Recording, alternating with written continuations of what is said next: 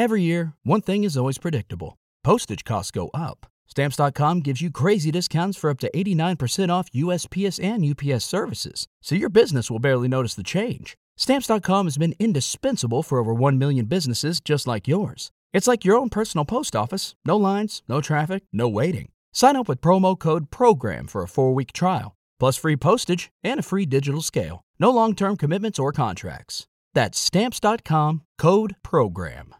As a new Western Union customer, you can enjoy a $0 transfer fee on your first international online money transfer. Send money to your family and friends back home the fast, easy, and reliable way. Visit westernunion.com or download our app today to get started, and your first transfer fee is on us. FX gains apply, not available for credit cards and transfers to Cuba. Services offered by Western Union Financial Services Inc. and MLS 906983 or Western Union International Services LLC and MLS 906985.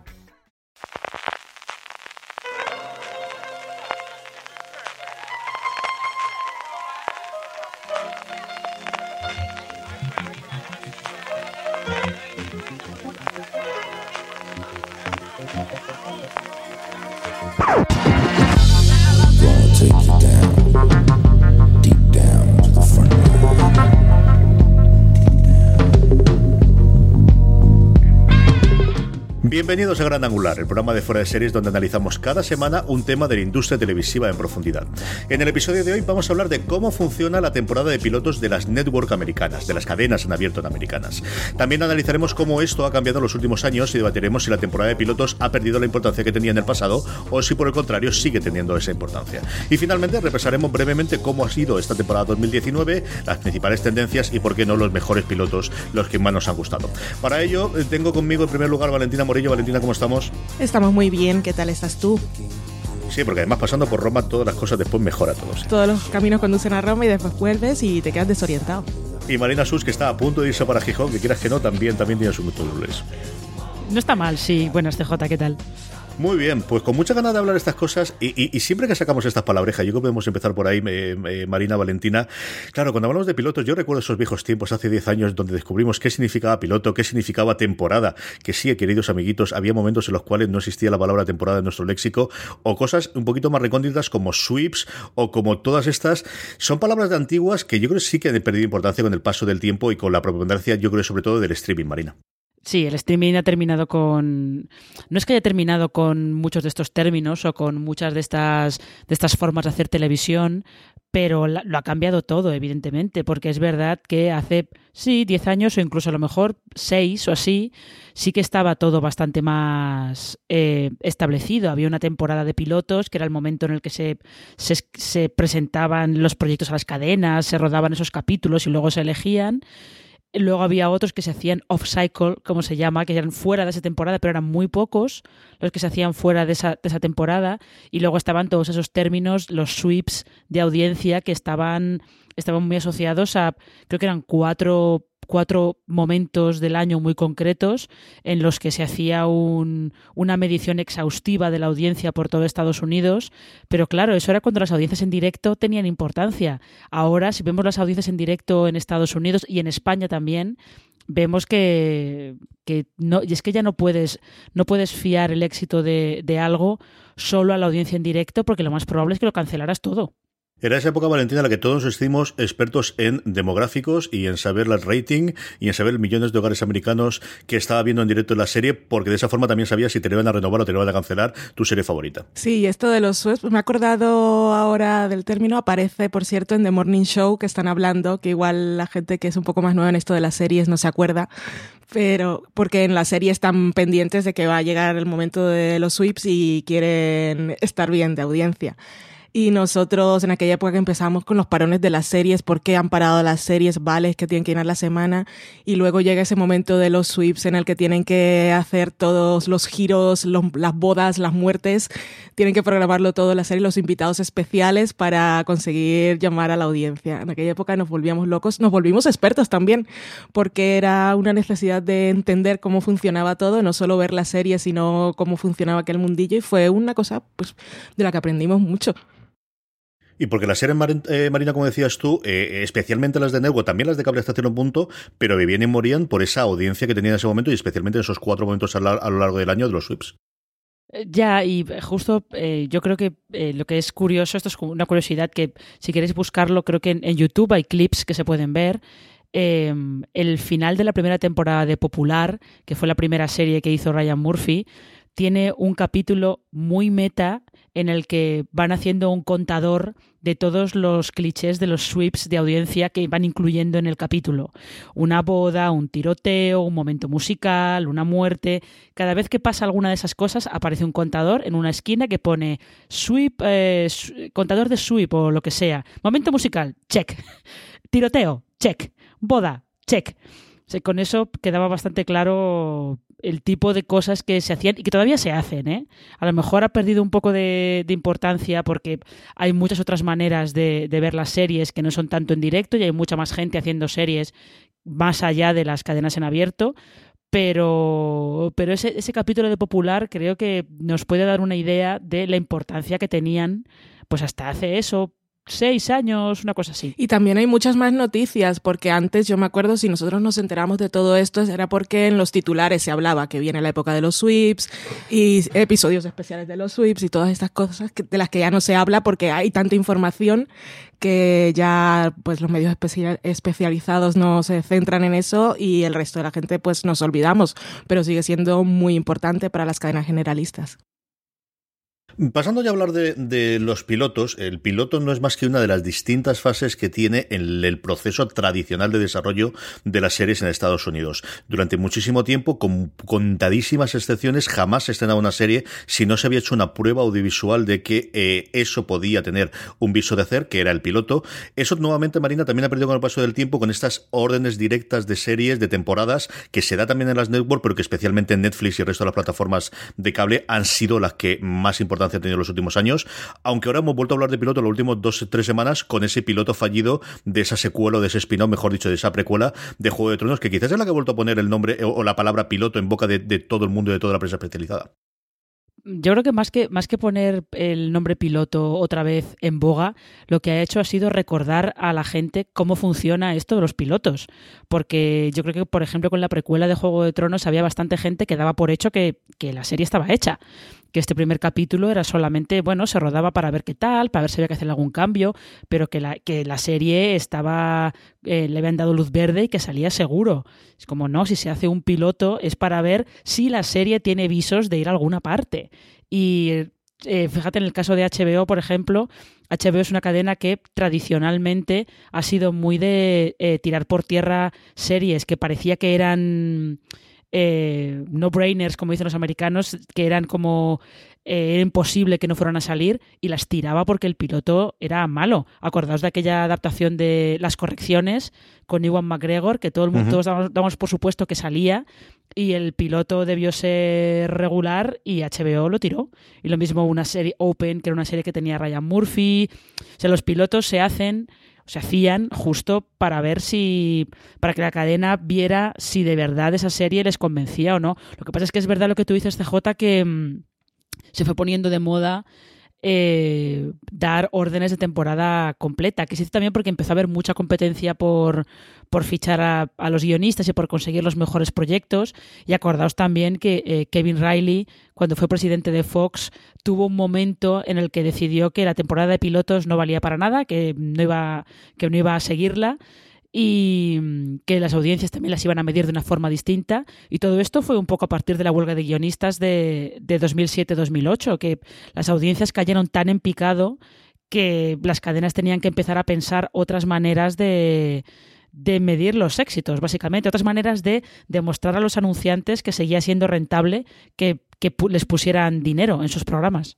Vale, l- a mí yo sí me gustaría que encalásemos un poquito en el formato tradicional de desarrollo de, los pilotos. ¿Dónde estaba esa fase? ¿Dónde se creaba ese piloto o ese momento en el cual, con el embudo inmenso que había de proyectos iniciales, se decidía de vamos a soltar X millones de dólares? Porque siempre ha costado millones de dólares, es famoso los 10 millones de dólares que costó en su momento el piloto de Perdidos, eh, para trasladar del papel a la, a la realidad, al audiovisual, porque al final sabemos que el papel lo aguanta todo, y ver si química entre los protagonistas, si realmente se puede hacer una mesa de guionistas que lleve el desarrollo más allá de la, de la serie, todo ese desarrollo de la producción tradicional que ha tenido la televisión americana.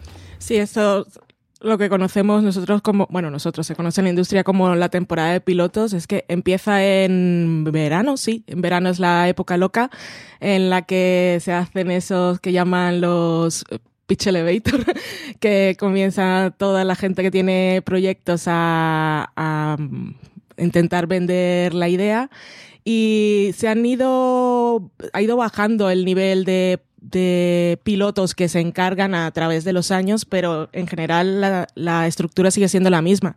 En verano se eligen cuántos pilotos se van a hacer y se ruedan todos esos pilotos que es, es importante eh, la cantidad de dinero que cuesta, que por eso Netflix sabemos que no hace pilotos, pero es porque seguramente a nivel presupuestario les sale mucho mejor decir tenéis este dinero para hacer la primera temporada y no la gran inversión que puede ser un piloto que eh, creo que es un cuarto de los pilotos que se encargan los que finalmente se convierten en series y de esos ya veremos cuántos siquiera eh, llegan a acabar la temporada, ya no decimos renovarlos.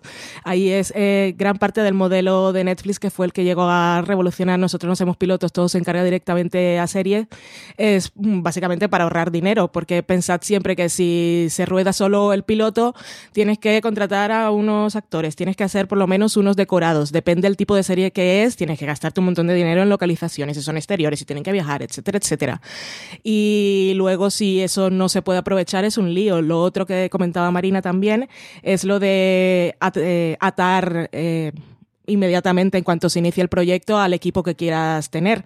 Porque lo otro es que hace muchos actores pueden rodar varios pilotos en la temporada e igual a Fox le ha gustado mucho X actriz, pero a esa actriz le gustó más otro proyecto o aquel otro proyecto lo aprobaron primero y entonces luego tienen, aparte de ese piloto que han rodado, que no siempre el piloto que se rueda es el que ve el espectador emitido, pues se hacen muchos cambios por, la, por lo que sea, pero puede ser incluso que ya tienen un actor que es el que quieren para, para protagonizarlo y el actor se les va a otro sitio.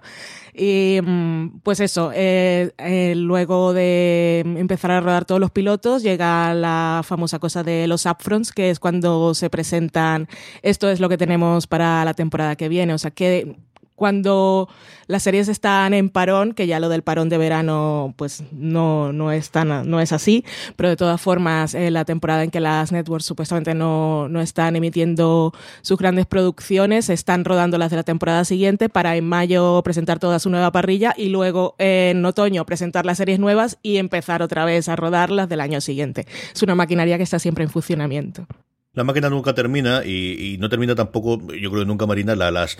No, no hay tanto equivocación, sino el hablar independientemente de piloto y de primer episodio. Y al final, sí es cierto que el piloto se va a utilizar normalmente como primer episodio, pero no deja de ser una herramienta de venta, de ese puesto final en el que la productora, con dinero que le ha pasado la cadena, le dice: Mira, esto es el guion trasladado a la realidad y así es como vas a poder ver la temporada que viene. Que normalmente el piloto va a ser después del primer episodio emitido con algún cambio, incluso en ocasiones hay cambios de actrices y cambios de actores, especialmente en comedia, en función de la química que tenga, o de, como decía Valentina, de los contratos previos que tengan esos actores, que hay varios de ellos que se han ganado la vida muy bien haciendo temporada de pilotos y no teniendo ningún proyecto después, porque se suelen pagar mucho mejor que episodios posteriores, y, todos tenemos eh, en el recuerdo gente que año tras año iba haciendo pilotos que parecían que iban a salir y finalmente no salía ninguno pero eh, eh, que el piloto va más allá que ser solamente el primer episodio, va más allá que el nombre del primer episodio, que sobre todo las networks siguen manteniendo que el nombre del primer episodio siga siendo piloto, sino que es esa herramienta de verdad final para que tome definitivamente la decisión la cadena, especialmente las networks, pero también cable, como hablábamos antes de HBO,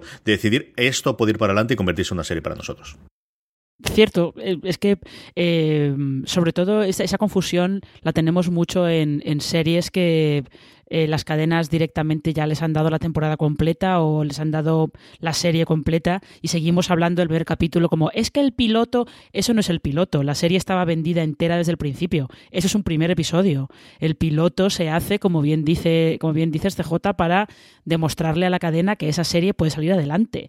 Y de hecho eh, es, es famoso, es conocido el hecho de que hay series que tuvieron sus pilotos de venta, eran una cosa que duraba media hora, que era más como como un, una prueba de concepto, que se suele decir. Eh, Buffy tuvo un primer piloto así, por ejemplo, que era solamente para que se viera un poco el tono y incluso aquella posible cuarta temporada de Verónica Mars que iba a hacer la CW, que luego nunca salió con Verónica en el FBI, tuvo un piloto que eran como 15, 20 minutos creo, que era eso, era una prueba simplemente para ver el tono, para ver por dónde se podía ir, para que la cadena tuviera cierta idea de si eso les encajaba o no les encajaba.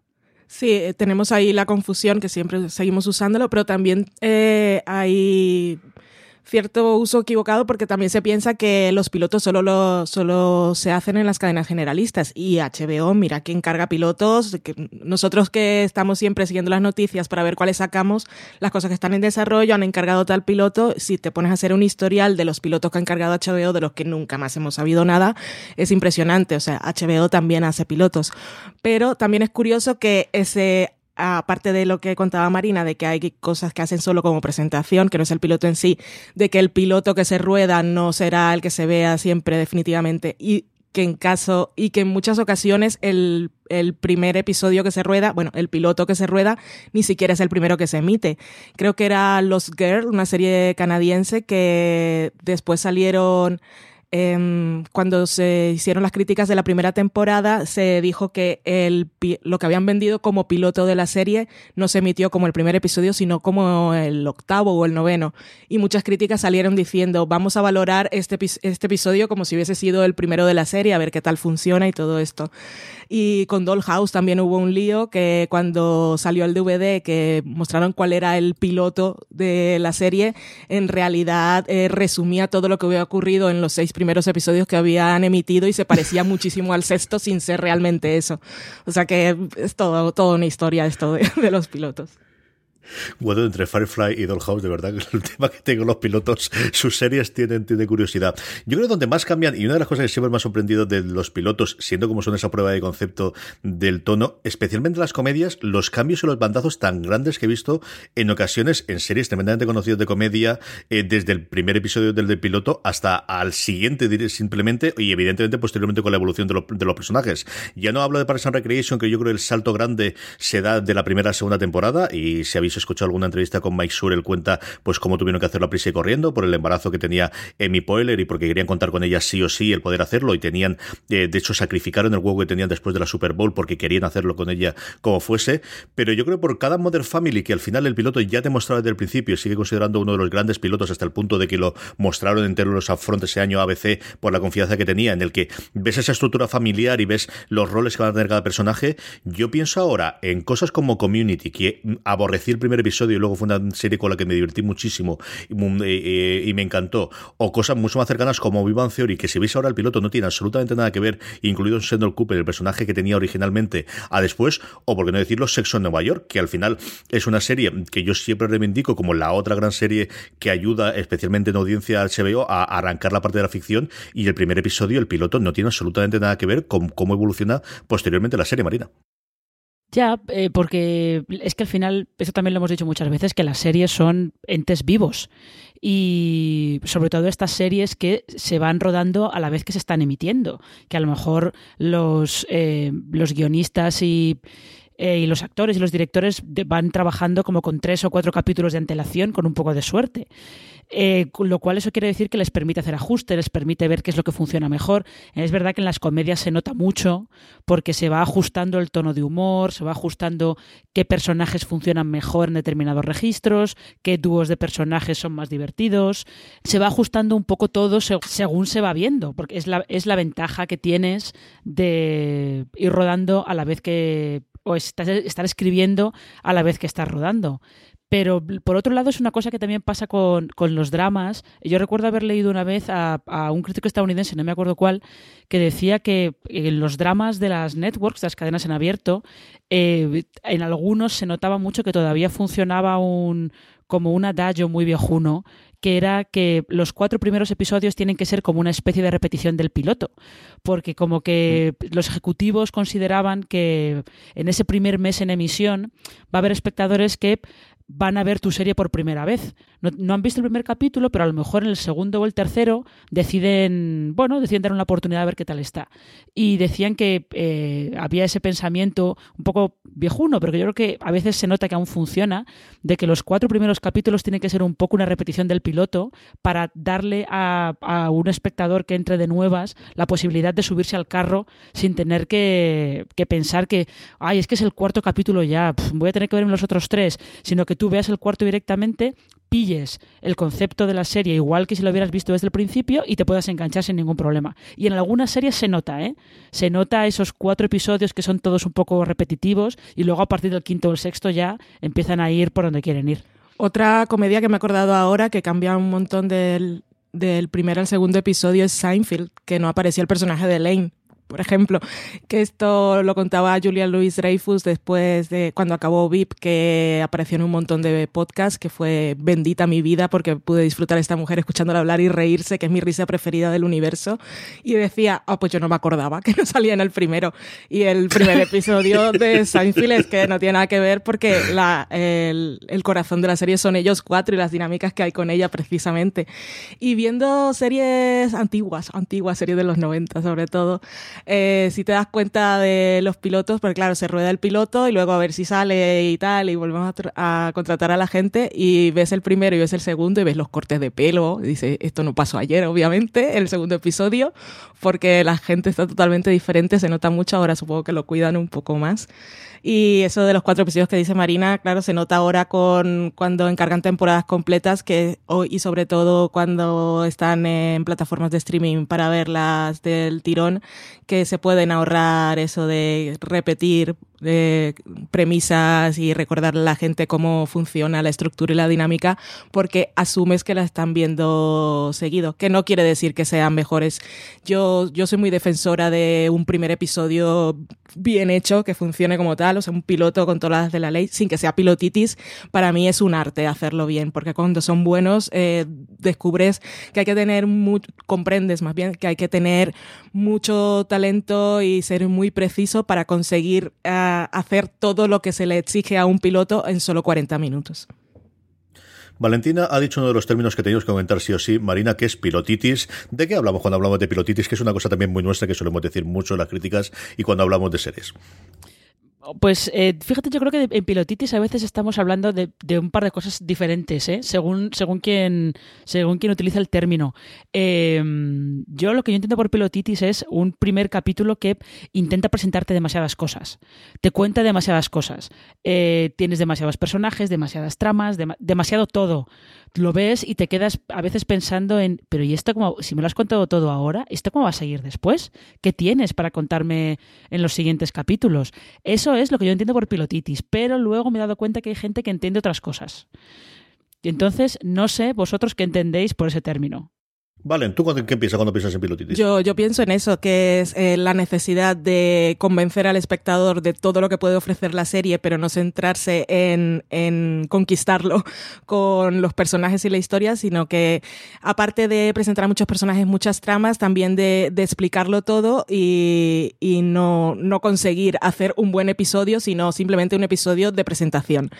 Y, y, es cuando se nota, es un, algo que tiene pilotitis es tengo que hacer check, tengo que presentar a todos los personajes, tengo que decir cómo se relacionan, tengo que decir ya si tienen traumas del pasado, tengo que decir cuál va a ser el conflicto. Y en 40 minutos, si estamos hablando de los episodios estándar de una cadena generalista, es demasiada información.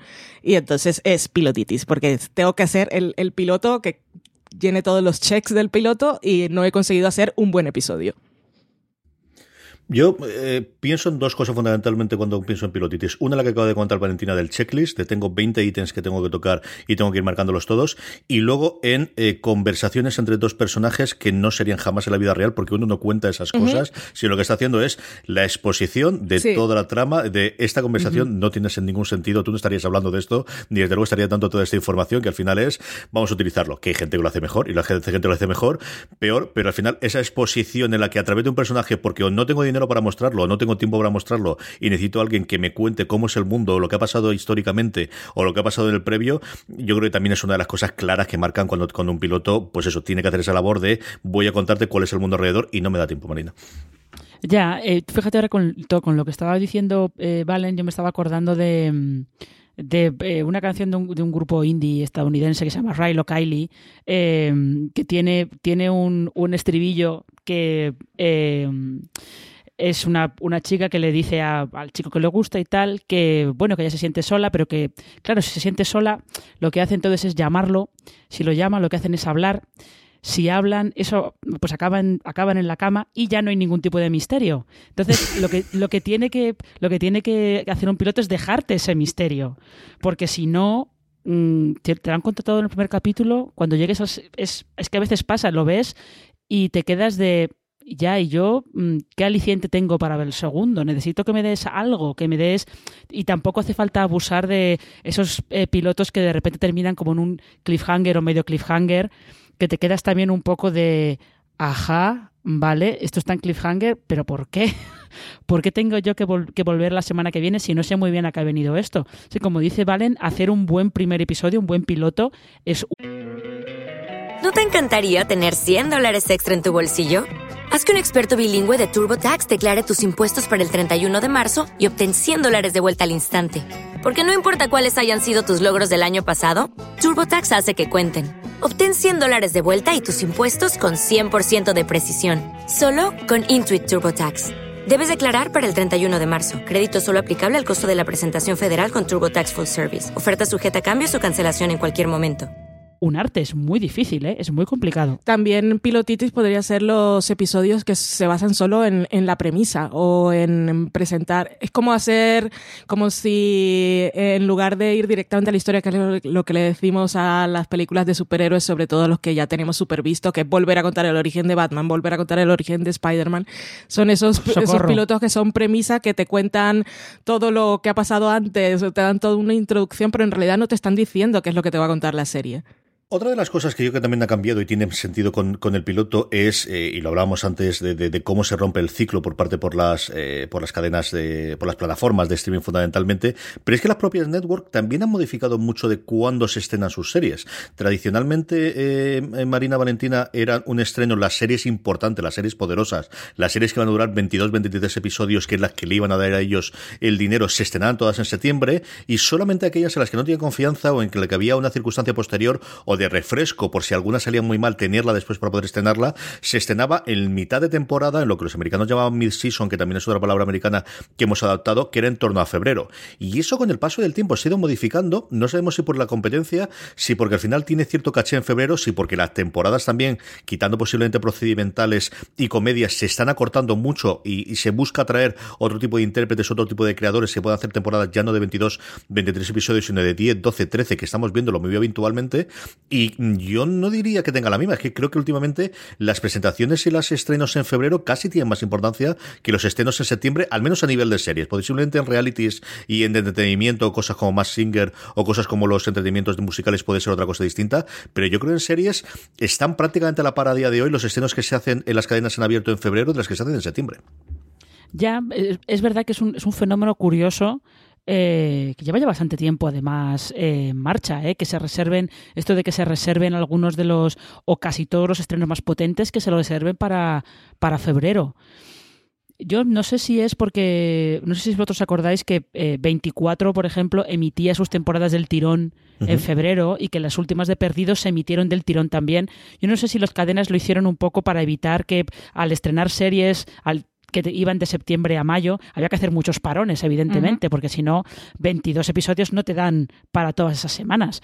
Y en esos parones había series que cuando volvían del parón perdían audiencia. Sobre todo se notaba mucho cuando hacían, perdón, hacían parones como en marzo, una cosa así, hacían parones para poder llegar a mayo con los capítulos potentes de final de la temporada y de repente las series se dejaban por el camino bastantes espectadores. Entonces también yo creo que eso puede ser como una... Eh, ha entrado también esa lógica de las cadenas de si lo emites todo del tirón, eh, la gente no se va a olvidar de que estaban viendo esta serie y podremos habrá más opciones de, de, mantener a la audiencia. Pero pero es verdad que también ha pasado lo que dice J que las temporadas excepto algunas que sí que te duran 22 23 episodios se está haciendo muy común tener eh, temporadas de 13 capítulos y tener serie una serie que se emite solamente en otoño eh, y otra serie que se emita solamente en, en mid-season. Acordaos de eh, Sleepy Hollow, por ejemplo, que en Fox fue una serie que tuvo bastante éxito y era una Mm. serie que hacía 13 capítulos, no hacía más. Sí, yo me acuerdo en aquella época que estamos hablando de la primera década del siglo XXI, cuando seguíamos con las series, si estaba siguiendo los proyectos que estaban, bueno, los que iban a anunciar en los upfronts que iban a ser serie, iban a estar en la parrilla de, de otoño del año siguiente, eh, cuando había uno que te interesaba mucho y veías que lo habían programado para mid-season, ya te daba el bajón y decías, uff, esta, en esta no confían y esta ya no va a continuar. Pero es que antes se le daba mucha más importancia a la temporada de otoño porque era la gran temporada de las series y antes estaban las cadenas generalistas y las de cable y poco más, pero ellas marcaban un poco el ritmo.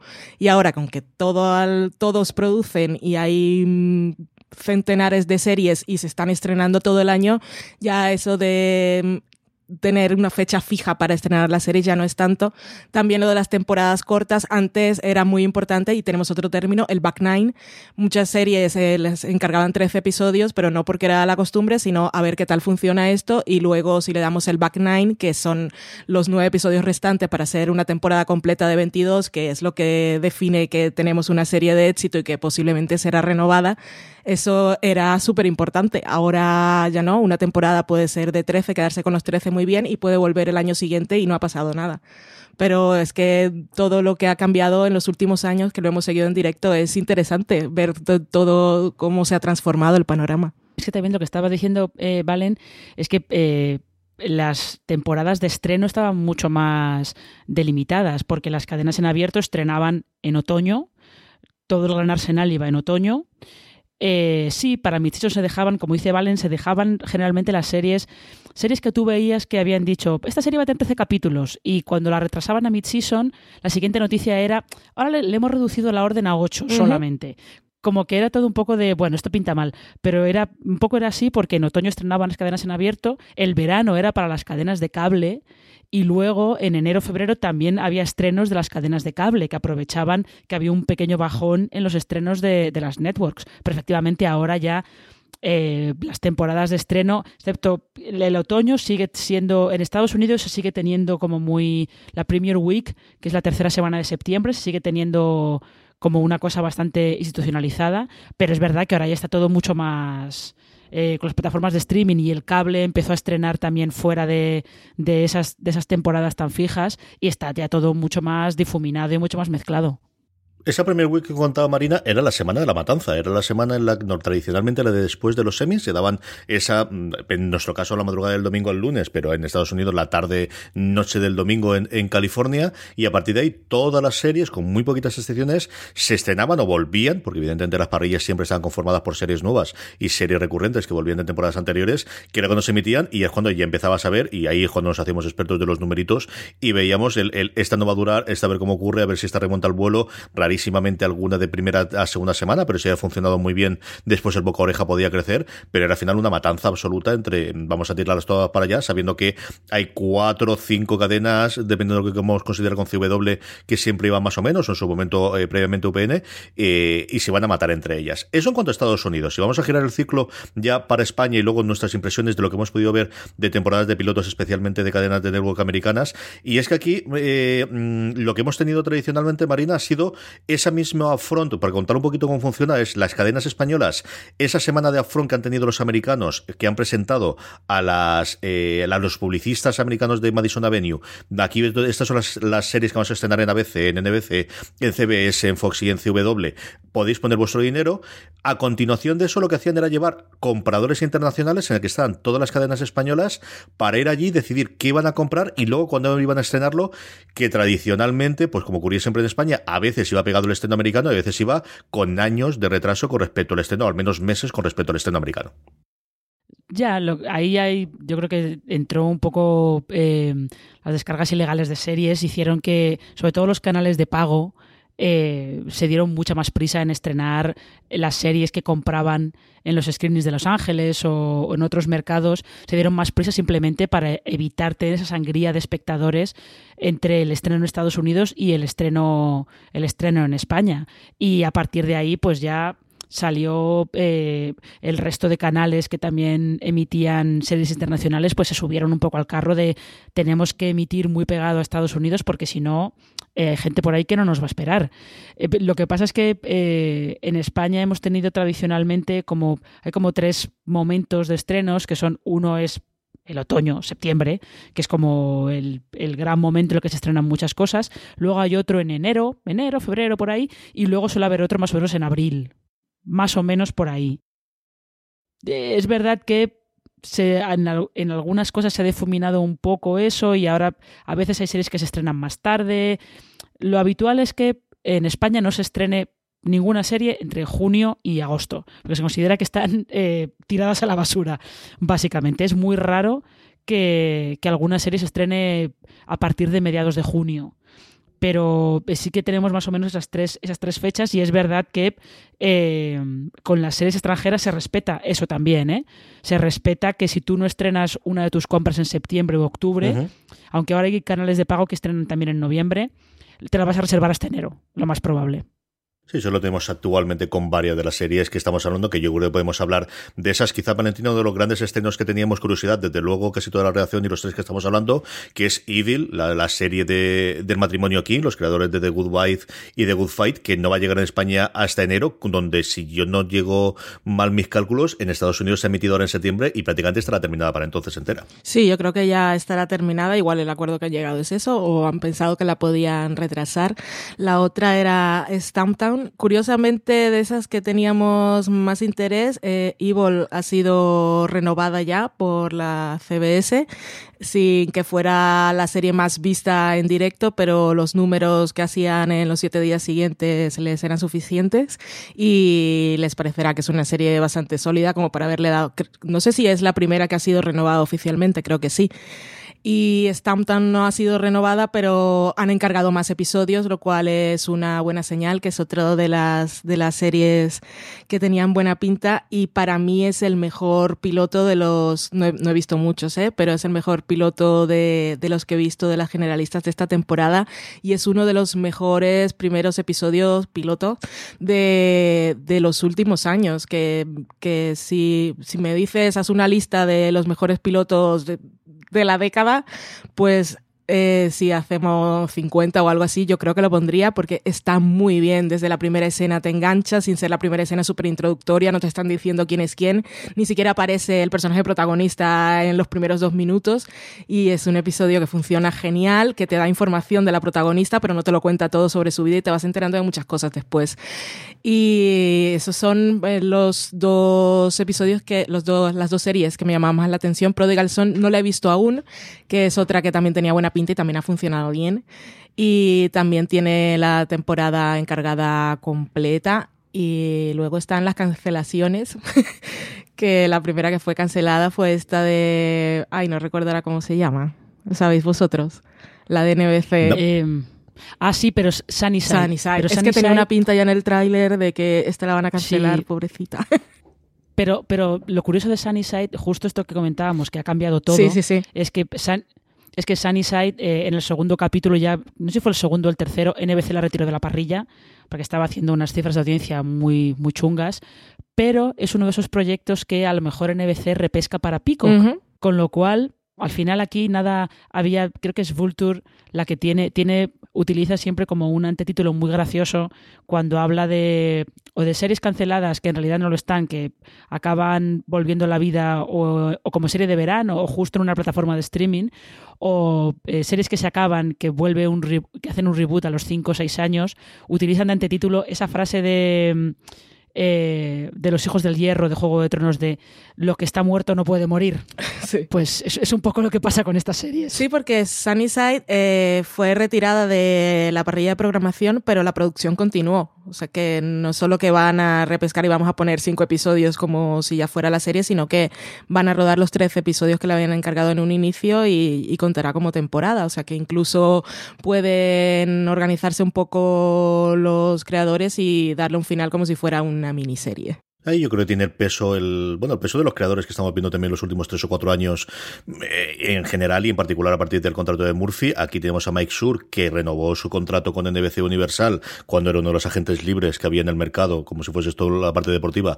Ahora en el en este pasado verano le han dado muchísimo dinero, es una producción ejecutiva suya que por cierto lleva dos eh, entre esta y Avis con dos pequeños fracasos. eh, yo creo que es alguien al que quieren ya no tener en contento, sino que al final lo tienen en plantilla, que quieren seguir haciendo sus proyectos y que quieren seguir llevando las cosas y yo creo que también es parte de la que ah, permite que se vaya a cerrar al menos la primera temporada. Y esa segunda vida que tienen las, las series desde luego en, en plataformas digitales. Ellos tienen que tener los números que hagan. No recuerdo si la serie se estrena en Hulu que yo juraría que sí. De hecho no sé si el resto de los episodios se están poniendo en Hulu en Estados Unidos aparte de que esté fuera de la parrilla lineal de NBC o no. Yo quiero recordar algo leer algo por el estilo pero mejor es la parte de Peacock que habéis comentado vosotras. Y esto yo creo que también nos da sentido hablar un poquito de, de, de cómo ha cambiado la película para nosotros a nivel informativo. Yo recuerdo en fuera de series cuando se hacían los pilotos americanos ver todos los trailers y ver todos y tener un especial o televisión al que mandamos un abrazo desde aquí a toda nuestra queridísima gente eh, compañeros de las ondas. Hacían siempre ese pilotos tos en septiembre octubre cubriendo las veintitantas series nuevas que había. Y eso Marina yo creo que sí que es algo que inapelablemente se ha ido perdiendo. El, la obsesión de vamos a verlo todo nuevamente porque estamos en este mundo de ya no podemos ver las que nos gustan va a ser complicada. El vamos a ver todos los pilotos de las temporadas se hace cuesta arriba cada día más. Pero porque hay muchos más estrenos que llegan a la vez que los pilotos de, las cadenas en abierto y ya cuesta mucho estar al día de todo. O sea, de verdad, el, trabajo que, hacían en, en OTV con sus, especiales era, era ingente. Sobre todo luego cuando hacían el especial de, la tele basura, ya que ello era directamente para ponerles una, alfombra roja. De, de, cómo se sacrificaban por todos nosotros. Pero eh, yo creo que es hay mucha más producción, se estrenan muchísimas cosas y eh, los pilotos de las networks a veces tienen ciertos eh, objetivos o tienen que cumplir ciertos propósitos que, las, que muchas veces los dejan como un poquito como reductos de una época que, que, hay gente que considera que está ya superada. Por eso cuando de repente te encuentras un piloto como el de Stamptown, por ejemplo, o como el de Evil, que es un piloto muy de cadena en abierto, pero que tiene unos toquecitos ahí como un poquito peculiares y un poquito raros que, que lo hacen destacar, pues eh, llaman mucho más la atención. Hay mucha competencia, entonces es muy complicado. Si haces un especial de pilotos, ¿de qué lo haces? ¿Solo de las cadenas en abierto? ¿De también los, eh, los estrenos de, de las cadenas de cable, lo haces también de el chorrón de series que te va a estrenar Netflix en septiembre, octubre, está complicado. Sí, es que antes, eh, cuando llegaba la temporada de estreno de pilotos, estamos hablando, la fall season, eh, finales de septiembre, las dos primeras semanas de octubre, era Navidad serie fila, porque un montón de juguetes nuevos, vamos a verlos todos, a ver cuál nos gusta más. Pero ahora, aunque eso sigue siendo importante para las cadenas generalistas y sus anunciantes y todo aquello, toda aquella estructura, eh, el resto del, panorama de estrenos no para. Todos están estrenando cosas al mismo tiempo y ya no hay ni la presión por verlos, ni la emoción porque es todo lo nuevo, queremos ver qué es, queremos estar enterados de todo lo que se está haciendo. Y ya no puedes estar enterado de todo lo que se está haciendo y tampoco puedes centrarte solamente en los pilotos porque cada día de la semana están estrenando cosas en todas las plataformas y todos los canales. Marina, vamos terminando. Valentín nos ha contado las series que, cuyos pilotos más les ha gustado, lo poquito que has podido ver tú. Ya tanto series como tendencias que hayas eh, avistado en esta temporada de pilotos 2019-2020 que hemos tenido. Yo, pilotos los que yo he visto son eh, el Stamptown, que realmente es un piloto muy bueno y la serie está muy bien. Es de las más entretenidas que hay, que hay ahora mismo en, en emisión. El piloto de Evil está realmente bien. Eh, cuando Sci-Fi traiga la serie en enero, es de estas que hay que apuntar en rojo porque merece, merece la pena. Eh, ¿Qué más he visto? Vi el de Prodigal Son, que es un piloto muy de cadena en abierto, pero que yo creo que consigue por lo menos presentar bien a los personajes y te deja una cosita ahí para que, para que quieras volver. Y mmm, yo creo que no he visto ninguno más, porque Emergence, que es otra de las, de las series de Network que han llegado a España, no he visto nada todavía. Y fíjate, es curioso porque siempre estamos hablando de que, que si hay mucho spin-off y mucho reboot, hay mucho proyecto de spin-off y de reboot, pero luego no se estrenan tantos, ¿eh? La CW ha estrenado este de Nancy Drew. Eh, no, sé si hay, no sé si se ha estrenado alguno más. Sí, el de, pero, el de el de Blackish, de la madre. Ah, Mixed, sí. Mixed, madre mía. Es verdad. No sé cómo se pronuncia. Sus, Sí, no están, están yéndose más a hacer spin-off de series que les están funcionando, porque en enero, por ejemplo, CBS tiene que estrenar el spin-off de, de FBI, pero los reboots, visto que el año pasado los que hubo fracasaron, Batwoman. pues se ha decidido. eh, sí, pero Batwoman. Es que las series de, de superhéroes de la CW, como funcionan a su rollo, pues es, es otra cosa, es otra cosa diferente. Batwoman es un spin-off. Meh, Bueno, se podría considerar si presentaron al personaje en el último crossover, pero spin-off, spin-off tampoco es. Eh, pero es más, esa tendencia se está yendo ahora más que, que a la de los reboots. Sobre todo por eso estaba mucho por, eh, por reacción. El año pasado los que hubo fracasaron, con lo cual este año pues eh, se han dejado un poco atrás. Y lo que me parece curioso es que las comedias, las comedias de este año, creo que no ha llegado ninguna a España todavía. Entonces, y no sé si llegará alguna. Al final, las la temporada pasada acabaron llegando todas a partir de marzo, abril. No sé si aquí este año pasará lo mismo. Unas comedias que, desde luego, Valentina, por lo que hemos leído de críticas y lo que me ha llegado aquí, yo creo que tampoco hay ninguna que esté rompiendo ni las audiencias, ni las críticas, ni absolutamente nada. Y mira que las, las comedias de, de, las, de las, quizás de las cadenas abiertas, lo que mejor ha mantenido el ritmo, eh, evidentemente ya se nos ha ido Big Bang Theory, se nos va a ir Mother Family también, pero yo no he leído nada bueno de ninguno de las de las que se han estrenado este año. Igual que en dramas, yo creo que hemos nombrado la 4 o 5 que está un poquito en la conversación y que la gente más o menos ha mantenido a nivel de crítica y en, en menor medida de audiencia. De las comedias, yo no he leído nada bueno de ninguna. ¿eh? De ninguna, porque aparte tenían, eran como multicámaras muy clásicas. Estaba esta, yo vi todos los trailers, ¿eh? porque eso sí sigo manteniendo la tradición y antes de que empiece la, te la temporada veo todos los trailers de las generalistas y, y la verdad es que con los trailers, que no debes fiarte de ellos, pero con los trailers en realidad sí te puedes fiar. O sea, yo veo el trailer y digo, esto no, esta serie no la voy a ver. Y los trailers que me gustaron, las series me han parecido geniales, que son Evil y Stamptown. Y el trailer de Prodigal Son también me gustó, aunque no he llegado a verla aún. Y, pero es que las comedias tenían esa de, eh, como era Carol Second Act, pero es que había una que aparte tiene un nombre, el de Avishola, que es una serie sí, que, Bob Avishola. Sí, que como que tiene buenas intenciones en lo que quiere hacer, pero se ve como tan la he escrito hace 20 años y voy a cambiar ahora alguna cosilla. Es que se sienten viejas, viejas eh, las comedias, no, no sé, no, no les están funcionando. Y a nivel de crítica, por lo que he leído de audiencia, como dices tú, CJ no, no ha destacado ninguna, todo lo contrario.